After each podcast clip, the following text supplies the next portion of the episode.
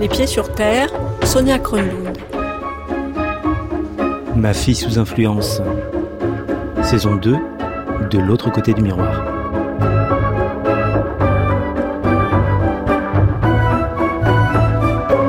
Il n'y aura pas de saison 2, nous a annoncé Nathalie sans grande ambiguïté. Rappelez-vous, Nathalie, c'était cette mère courage qui voulait comprendre comment sa fille Emma, de 15 ans et demi, avait été endoctrinée par les réseaux de l'État islamique et l'empêchait de partir en Syrie. Nous avions raconté son histoire dans un podcast en cinq épisodes de Rémi Dibowski-Douat et Laure Marchand. Il n'y aura pas de suite, a-t-elle dit, car la suite reste entre nous. Sachez simplement qu'Emma va bien, que la rencontre entre notre famille et son copain s'est bien passée, que tout va pour le mieux, dit-elle. Ainsi va la vie des documentaires et des personnages qui les habitent. Leur existence leur appartient et c'est heureux.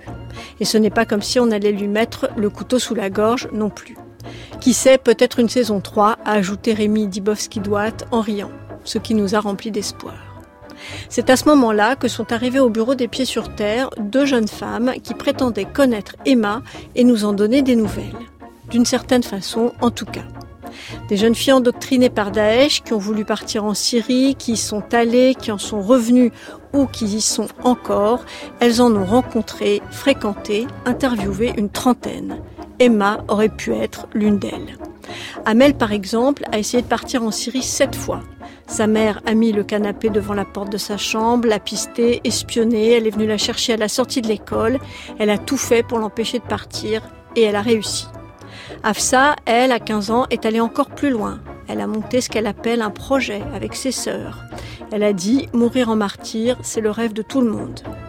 Olivia s'est convertie à l'âge de 12 ans. Elle a passé deux mois et demi à Raqqa en Syrie avec un mari plutôt feignant. Sarah et Yasmine et d'autres encore sont parties pleines d'espoir et ne sont pas rentrées. Toutes ont avec Emma un air de famille, comme des frères et sœurs qui se ressemblent mais pas par les mêmes traits. Avec l'une d'elles, ce sera la même mère, avec l'autre, la même ville, les mêmes rêves. Avec celle-ci, un trait de caractère, avec cette autre, le même genre de mari. Mais toutes ont en commun un schéma de radicalisation à peu près identique, presque répétitif. C'est comme ça qu'on s'est dit finalement qu'on allait traverser le miroir et regarder ce qui s'est passé du point de vue de ces adolescentes qu'en racontant l'histoire de quelques-unes d'entre elles, on avait sûrement quelque chose à apprendre sur ces filles sous influence qui ont bouleversé la vie de leur mère, celle de nos auditeurs et de la France entière. Ma fille sous influence, saison 2 donc, ça s'appelle De l'autre côté du miroir, cinq histoires sans commentaire, c'est reparti et c'est avec Edith Bouvier et Céline Martelet. En réalité, on ne sait jamais ce qui se passe, on sait simplement ce qu'on veut qu'il se passe. C'est comme ça que les choses arrivent.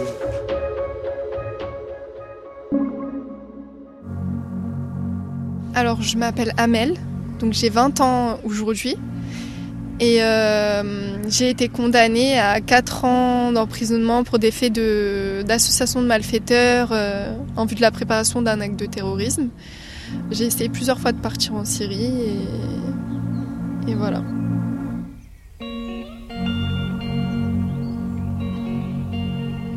Je me suis intéressée à l'islam, c'était en 2014, donc il euh, faut faire le compte. je crois que j'avais 14 ans. J'ai appris la prière toute seule parce que moi, ma famille est musulmane, mais ils m'ont jamais appris euh, à prier, euh, ils m'ont rien appris. Je me suis voilée. Et du coup, en fait, dès que j'ai mis le voile, vu que c'était d'un coup, ça a été un choc pour tout le monde, que ce soit pour mon école, pour ma famille, pour mes amis.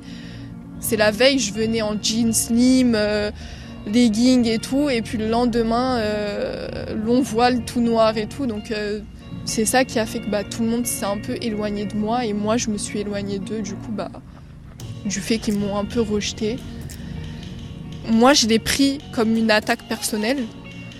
D'un coup, je suis rentrée dans le côté euh, un peu obscur, ça veut dire j'aime pas les mécréants, ils m'aiment pas. Et puis je leur déclare pas la guerre, mais en gros, euh, je suis pour tout ce qui se passe, je, soutiens et, et, voilà. Du coup, bah, je me suis intéressée, c'était sur internet au début.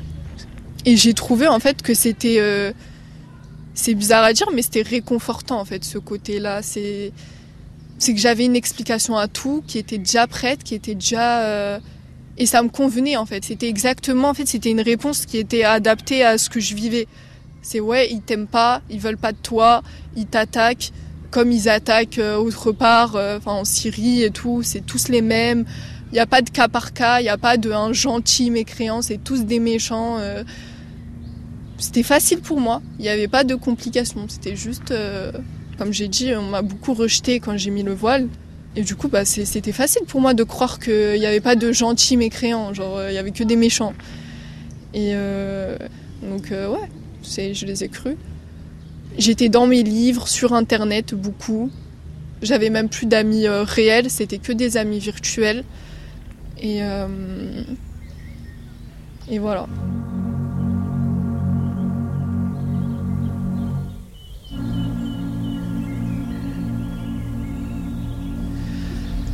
Pour moi, les exécutions, il n'y avait rien de choquant en fait. Ça m'arrivait même bah, de regarder les vidéos et tout, sans que je ressente que c'est des humains qui sont en train de mourir en fait. Pour moi, c'était... euh, Ils le méritaient.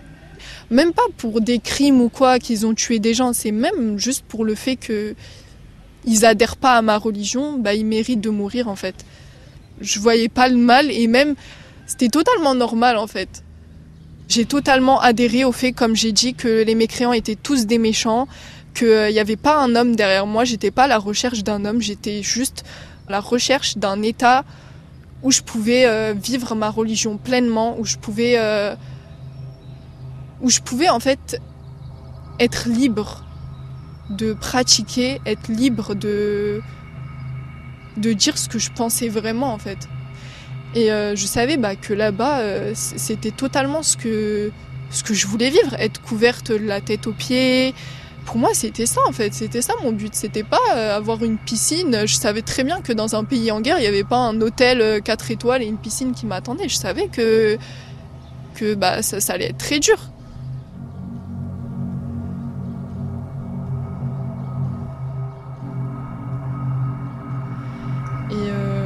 Mes tentatives de départ, déjà c'est dur pour moi de compter parce que dès le moment où ça a commencé jusqu'à euh, mon incarcération, je pensais toujours à comment quitter la France, comment, comment, comment. Je, me réveillais à comment je vais quitter, je dormais comment je vais quitter, je préparais, puis ça tombait à l'eau, puis je voyais qu'il y avait une faille, donc je refaisais un autre plan. Donc c'est dur de compter, mais vraiment les vraies tentatives que, où il y avait des moyens derrière et des personnes derrière, euh, on a compté, c'était euh, trois, non, ou quatre? Trois, trois tentatives où vraiment il y avait des moyens et des personnes derrière. Alors, déjà la première, je devais partir avec une fille. C'était en été 2014. Et euh, du coup, bah, ça s'est passé dès que le califat, en fait, il s'est autoproclamé. Et du coup, bah, cette fille-là, elle avait euh, des papiers pour moi, de l'argent, enfin des papiers, c'était les papiers de sa sœur. Et elle avait récolté assez d'argent pour euh, nous deux. Moi aussi, j'avais un peu d'argent. C'était juste mon argent de poche que je mettais de côté. Et moi, j'ai été retenue. Donc, elle m'a pas attendue. Elle a pas voulu m'attendre. Euh, C'était trop dur pour elle d'attendre même un jour. Et elle s'est faite arrêter donc aux frontières.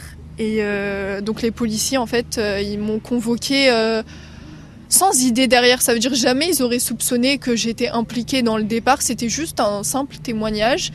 Et puis euh, ils ont vu bah, que, que je mentais et euh, ils ont découvert euh, des choses euh, chez cette fille-là qui ont fait que bah, j'ai plus tard été euh, arrêtée au moment même où je préparais un deuxième départ, donc le deuxième, et qui était cette fois-ci en Libye. J'ai 15 ans là, 15 ou 16, je sais plus, mais oui, dans ces alentours-là. Ils m'ont arrêté chez moi, donc 4 jours de garde à vue. Et du coup, ils m'ont ramené dans leurs locaux, ils m'ont longuement interrogé. euh, mais euh, je vais pas mentir, j'avais un peu peur. J'étais pas fière. C'était euh, plus un test que je devais réussir. Donc tout le long de ma garde à vue, je me répétais qu'il fallait pas que je craque, fallait pas que fallait pas que je montre que je suis faible, qu'ils étaient plus forts que moi. Donc euh, j'ai tenu les quatre jours euh, sans dénoncer des personnes, sans être totalement honnête. Je me suis préparée à soit mourir, soit euh, être en prison en fait. Donc je m'attendais à, à toutes les options, toutes les options que j'avais. Je, je m'y suis préparée. Donc euh, quand ils m'ont laissé libre, j'avais un contrôle judiciaire qui était euh, contraignant. J'avais plus le droit de contacter des personnes qu'il y a quelques jours auparavant, je contactais jour et nuit. C'était ça qui était le plus dur pour moi, de pas avoir le droit de leur parler, de leur répondre. Euh, la plupart, ils étaient là-bas, en Syrie. Après, je devais pointer toutes les semaines.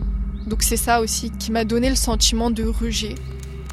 À l'entrée du commissariat, pareil, dès que j'arrivais devant la porte, il y avait euh, deux policiers qui sortaient et qui me mettaient de côté, qui me palpaient dehors.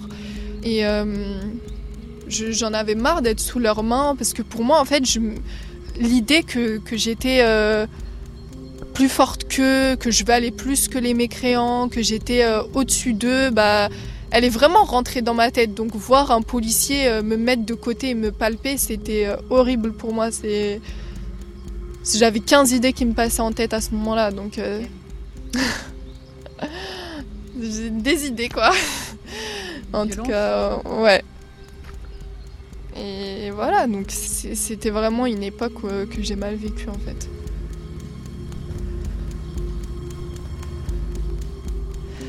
À ce moment-là, ils ont, mes parents ont tout de suite euh, compris euh, pourquoi j'étais autant enfermée. Ma mère a compris pourquoi dans ma chambre elle a trouvé euh, des voiles intégrales, enfin des un quoi ça s'appelle, qui couvre tout le visage. Elle a tout de suite fait le lien et elle a tout de suite compris que bah un jour ou l'autre je me ferais arrêter. De toute façon, je lui disais que un jour ou l'autre ça sera soit la mort, soit la prison. Elle a tout essayé, elle m'a enlevé euh, tout ce que je pouvais euh, avoir pour communiquer, mes téléphones. Euh, même le simple fait d'aller à l'école, c'était elle qui me déposait, qui me ramenait chez moi. Vraiment, je pense pas que une mère aurait pu faire plus que ce qu'elle a fait, à moins de, de me séquestrer, de me menotter contre un radiateur. Il n'y avait pas d'autre, il n'y avait pas une solution plus radicale que ce qu'elle a pris. Et malgré ça, bah, je me disais à quoi ça sert que je sois là en fait? De toute façon, je vais finir en prison. Autant essayer d'avoir une petite chance d'être libre plutôt que de rester euh, comme ça, rien faire et, et à attendre qu'on m'enferme une bonne fois pour toutes. Bah, bah voilà, en fait, j'ai décidé de, de, partir. Donc, euh, ma dernière tentative, on est en fin 2016. J'ai 17 ans j'étais dans un groupe de filles. Et euh, donc dans ce groupe-là, on parlait pour rire de partir. Et moi, vu que ça me tenait à cœur, bah, j'ai motivé tout de suite les filles à, partir. J'ai dit, bah, on est toutes motivées, il faut qu'on parte maintenant, tout ensemble. Et puis voilà, euh, ce qu'il adviendra, adviendra. Si on se fait arrêter, on se fait arrêter. De toute façon, ça, nous pendait au nez. Donc autant tout faire en sorte pour pour accomplir ce qu'on voulait accomplir. Et euh, du coup, on était trois. On a programmé un départ avec tous nos contacts euh, qu'on avait en commun, euh, qu'on pouvait avoir. On a tout programmé. C'était très facile en fait. J'avais plus le carte d'identité, donc à ce moment-là, je savais pas encore comment j'allais faire. Je, pensais plutôt à faire des faux papiers. Et puis une des filles s'est désistée. Donc moi j'en ai profité, euh, j'ai accepté qu'elle se désiste à condition bah, qu'elle me donne ses papiers. Euh, elle a tout de suite accepté, donc on a fait un plan pour pas qu'elle a des répercussions. On a fait des fausses conversations qui montraient que en gros euh, elle essayait un peu de, me convaincre de ne pas partir. Et moi je lui disais ok, faudrait qu'on en parle en vrai, qu'on se voit dans un endroit calme et tout. Et en fait, c'était ce jour-là que, soi-disant, bah, j'allais euh, voler euh, sa carte d'identité. Donc, euh, on a fait des faux messages qui sont passés très bien au niveau des policiers. Et du coup, bah, j'ai pris ces papiers ce jour-là. Et je suis partie quelques jours après en compagnie bah, d'une autre fille. La veille, je voulais tellement mettre toutes les chances de mon côté que je me suis interdite le fait de dormir de peur que je me réveille pas euh, pour prendre mon train, je me forçais à ne pas dormir. Euh, l'argent, on a eu des fonds nécessaires euh, par des personnes en France. Et On a pu quitter la France malgré que j'ai été assignée dans ma ville. Et on est parti en car. j'ai fait à peu près toute l'Europe. Non, attends. Allemagne. Ouais, 4. 4 pays. Et je me suis fait arrêter. Là, t'as quel Euh, j'ai 17 ans. J'ai été euh, dans un poste frontalier euh, aux frontières bulgares, où les douaniers bah, vérifient chaque passager qui essaye de, passer les frontières. Et à ce moment-là, ils ont vérifié mes papiers, donc je ne sais pas si c'était ma tête qui leur a pas inspiré confiance. J'étais vêtue d'une robe toute noire. ils m'ont mis de côté. Et puis, euh, ils ont compris que la fille était avec moi, donc ils l'ont embarquée avec moi. On a fait une garde à vue au service antiterroriste de ce pays. On est passé devant un juge euh, bulgare qui nous a jugé euh, à ce que la France vienne nous récupérer. Je crois ils avaient un délai de 20 jours, je crois, je sais plus combien de jours. Je me disais, c'est quand qu'on vient me chercher Euh, La prison bulgare, c'était horrible. Je veux même pas en parler. C'était vraiment. C'était pas les prisons françaises, quoi. C'était pas euh, l'avocat commis d'office euh, qui arrivait, le petit plat, le petit déjeuner, le petit repas et le petit dîner. C'était pas ça du tout. Et euh, du coup, la France, ils sont venus me chercher le dernier jour qui restait. Ils m'ont fouillé intégralement, je pense, quatre fois. Je sais pas ce qu'ils pensaient trouver en moi, mais je, pense que je faisais peur. Et j'ai pleuré j'avais pas le droit d'appeler. À un moment, ils m'ont laissé appeler euh, ma mère. Et j'ai pleuré, pleuré, pleuré, pleuré au téléphone. Je lui ai dit que je regrettais tout ce que j'ai fait. Que j'étais en train d'être euh, châtiée par Dieu. Donc pour moi, c'était un châtiment ce que je vivais. Que tout ce que. que j'étais en train de payer, en fait, les conséquences de mes actes. Et. Et c'était très dur à gérer.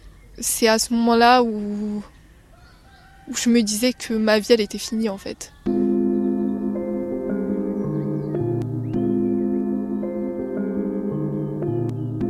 Après je prends l'avion, j'arrive en France donc euh, je suis accueillie par, euh, bah, par les agents des renseignements qui m'avaient arrêtée euh, la toute première fois.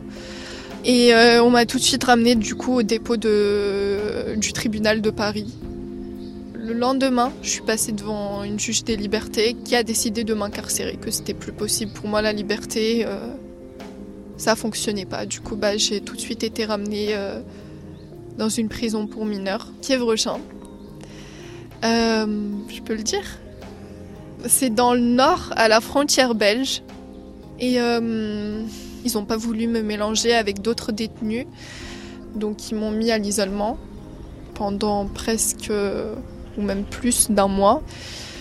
J'ai dormi euh, tout le long, sans prendre aucun médicament. J'ai pris aucun médicament, mais euh, les éducateurs, je sais qu'ils étaient très inquiets pour moi parce que euh, je semblais ne pas avoir réalisé où j'étais, tellement j'étais euh, calme en fait. Et c'est vrai, en fait, à ce moment-là, je réalisais pas encore que j'étais en prison, que j'ai ce que j'ai fait aussi, que j'ai essayé de partir. Je réalisais pas du tout. J'étais, du coup, ils ont décidé de de, me mettre avec les autres détenus. Euh, au début, j'étais très renfermée sur moi-même. Les gens essayaient de me parler, surtout ils étaient très impressionnés. euh, ils savaient tous pourquoi j'étais là, mais c'est toujours impressionnant de voir euh, une terroriste en face de soi, mais ils n'étaient pas méchants, il n'y avait pas de réaction méchante. et je suis restée cinq mois dans l'établissement pour mineurs. Je comptais les jours. J'attendais que ma mère vienne au parloir, elle venait tout le temps, elle venait deux fois par semaine.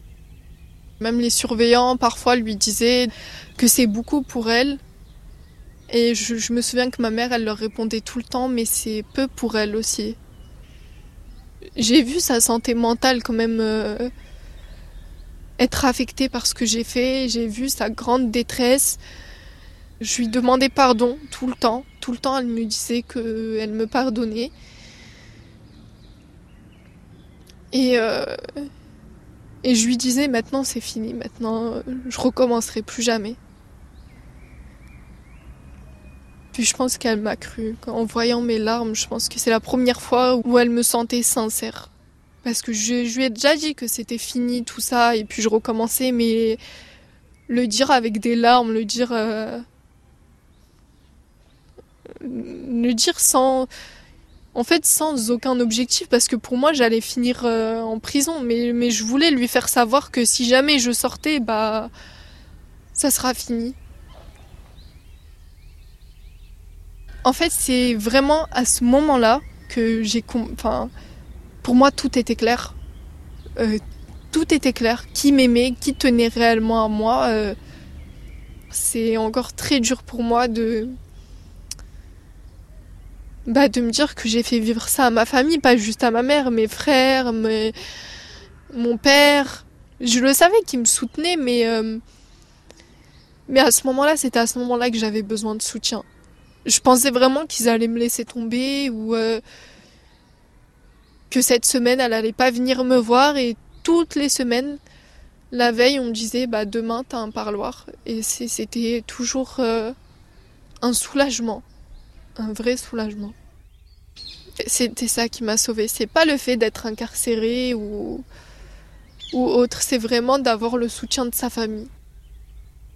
J'ai changé de maison d'arrêt, donc je suis partie dans une maison d'arrêt pour euh, majeurs. À ce moment-là, j'ai passé mon bac, je l'ai eu en prison. Mais je savais qu'il fallait que j'ai le bac pour, euh, pour demander une libération, donc euh, j'ai tout donné. Et puis bah, je l'ai eu. Et au bout d'un an de détention, j'ai été libérée sous bracelet. C'était très dur, le bracelet. En fait, c'est il y a le bracelet électronique que je pense tout le monde connaît. Et à côté de ça, il y a comme un euh, comme une petite Game Boy. Quoi. Genre c'est ça a la forme d'une Game Boy. Ça envoie directement à des surveillants ma position exacte au centimètre près. C'est même quand je dors quoi, je dois le brancher, ça doit rester allumé. Euh, et dès que ça capte pas, donc déjà moi ça sonne de mon côté, donc on entend euh, une forte, forte, forte sonnerie. genre c'est horrible. Et je me souviens, mon procès, ça l'a fait. Et le juge, euh, il s'est tout de suite énervé. Il a dit, c'est qui qui a laissé son téléphone allumé? Et je lui dis, bah c'est mon bracelet. il s'est tout de suite tué, quoi. donc ça sonne si euh, si je me remets pas, enfin si je je retrouve pas une position, il m'appelle tout de suite. Il y a un capitaine euh, qui m'appelle et ils me disent directement où je suis, qu'il faut tout de suite que je retrouve une position. Euh, et si je retrouve pas, bah peu importe, il faut que je rentre chez moi. Et voilà. Alors j'ai été jugée en janvier 2019 au tribunal de Paris dans une cour pour mineurs, donc euh, dans, un tribunal euh, pour enfants. J'ai été totalement honnête, donc j'ai tout assumé euh, pour moi. Et du coup, bah, j'ai répondu très honnêtement aux questions un peu plus délicates. Est-ce que c'est fini tout ça Est-ce que tu es laïque J'ai totalement dit ouvertement que bah, j'étais pas laïque, que j'étais musulmane. Et pour moi, l'islam et la laïcité, ça collait pas. Je l'ai dit euh, comme ça, devant euh, les juges, euh, devant le procureur. J'ai montré mon vrai visage, j'ai assumé ma religion parce que pendant tout le long de, de mon affaire, j'ai beaucoup dissimulé. Ça m'arrivait d'aller même pas voiler devant ma juge. Là, je suis arrivée voilée pour leur montrer que bah c'était moi en fait, c'était pas quelqu'un d'autre qui se présentait au procès. Euh, et je suis venue comme je m'habille tous les jours, ça veut dire, euh, je me souviens, j'étais venue avec une longue robe euh, et un voile long, donc j'ai vraiment voulu montrer que bah, c'était moi. Et puis voilà, et puis au final, bah, les, les juges ont pris leur décision, ont estimé que non, que j'étais pas à ce point-là dangereuse, que j'ai assez payé, que j'ai assez...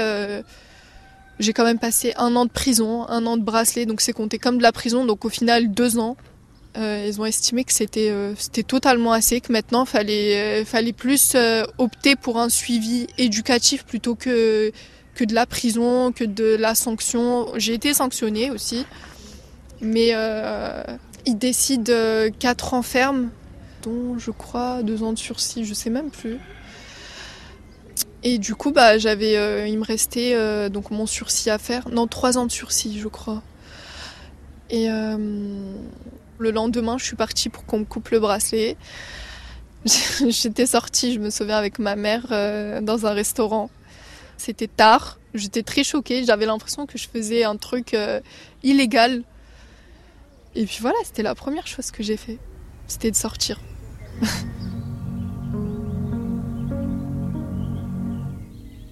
Quand je me dis, euh, il y a eu une époque où je dormais entre quatre murs, derrière des barreaux et tout, je me dis, mais c'est pas possible, comment j'ai fait pour tenir?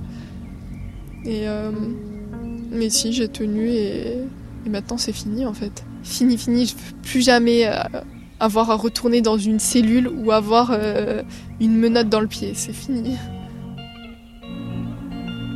Je, je raconte pas, je raconte pas mon passé.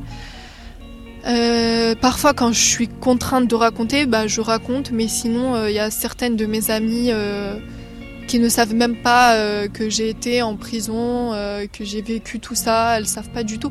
Même des anciennes amies de lycée. Hein. Je leur il y en a que je, je leur ai dit j'étais chez ma tante pendant un an, vu qu'elles ont vu que j'ai disparu de tous les réseaux et tout. je leur ai dit que j'étais chez ma tante. En fait, j'accepte que on catégorise de terroriste. Parce que bah à une époque, j'ai pour moi la religion c'était la terreur. Moi aujourd'hui c'est fini pour moi.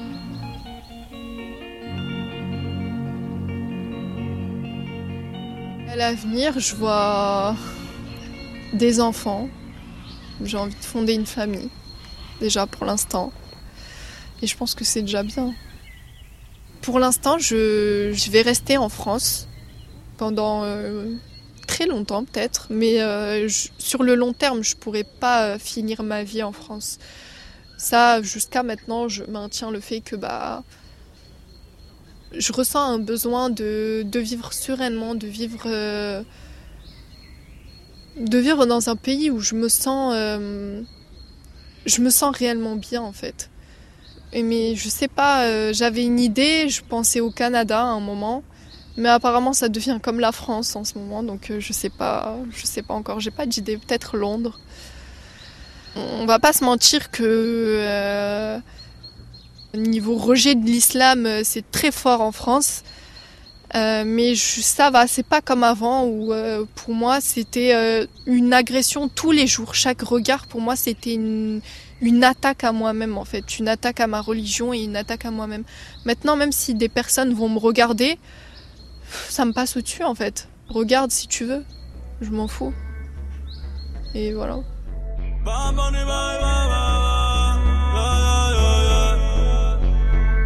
Yeah. Todos están pendientes a ti, pero tú puesta para mí, haciendo que me odien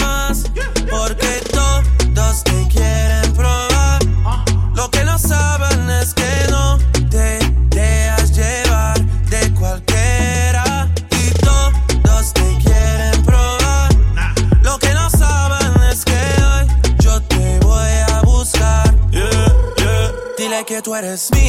Ma fille sous influence, saison 2, épisode 1. C'était un podcast d'Edith Bouvier, Céline Martelet, réalisé par Clémence Grosse, d'après une idée originale de Rémi Dibowski-Douat et Laure Marchand. Plus de contexte, des repères, des remerciements et d'autres infos, c'est sur les pages de Ma fille sous influence sur le site de France Culture.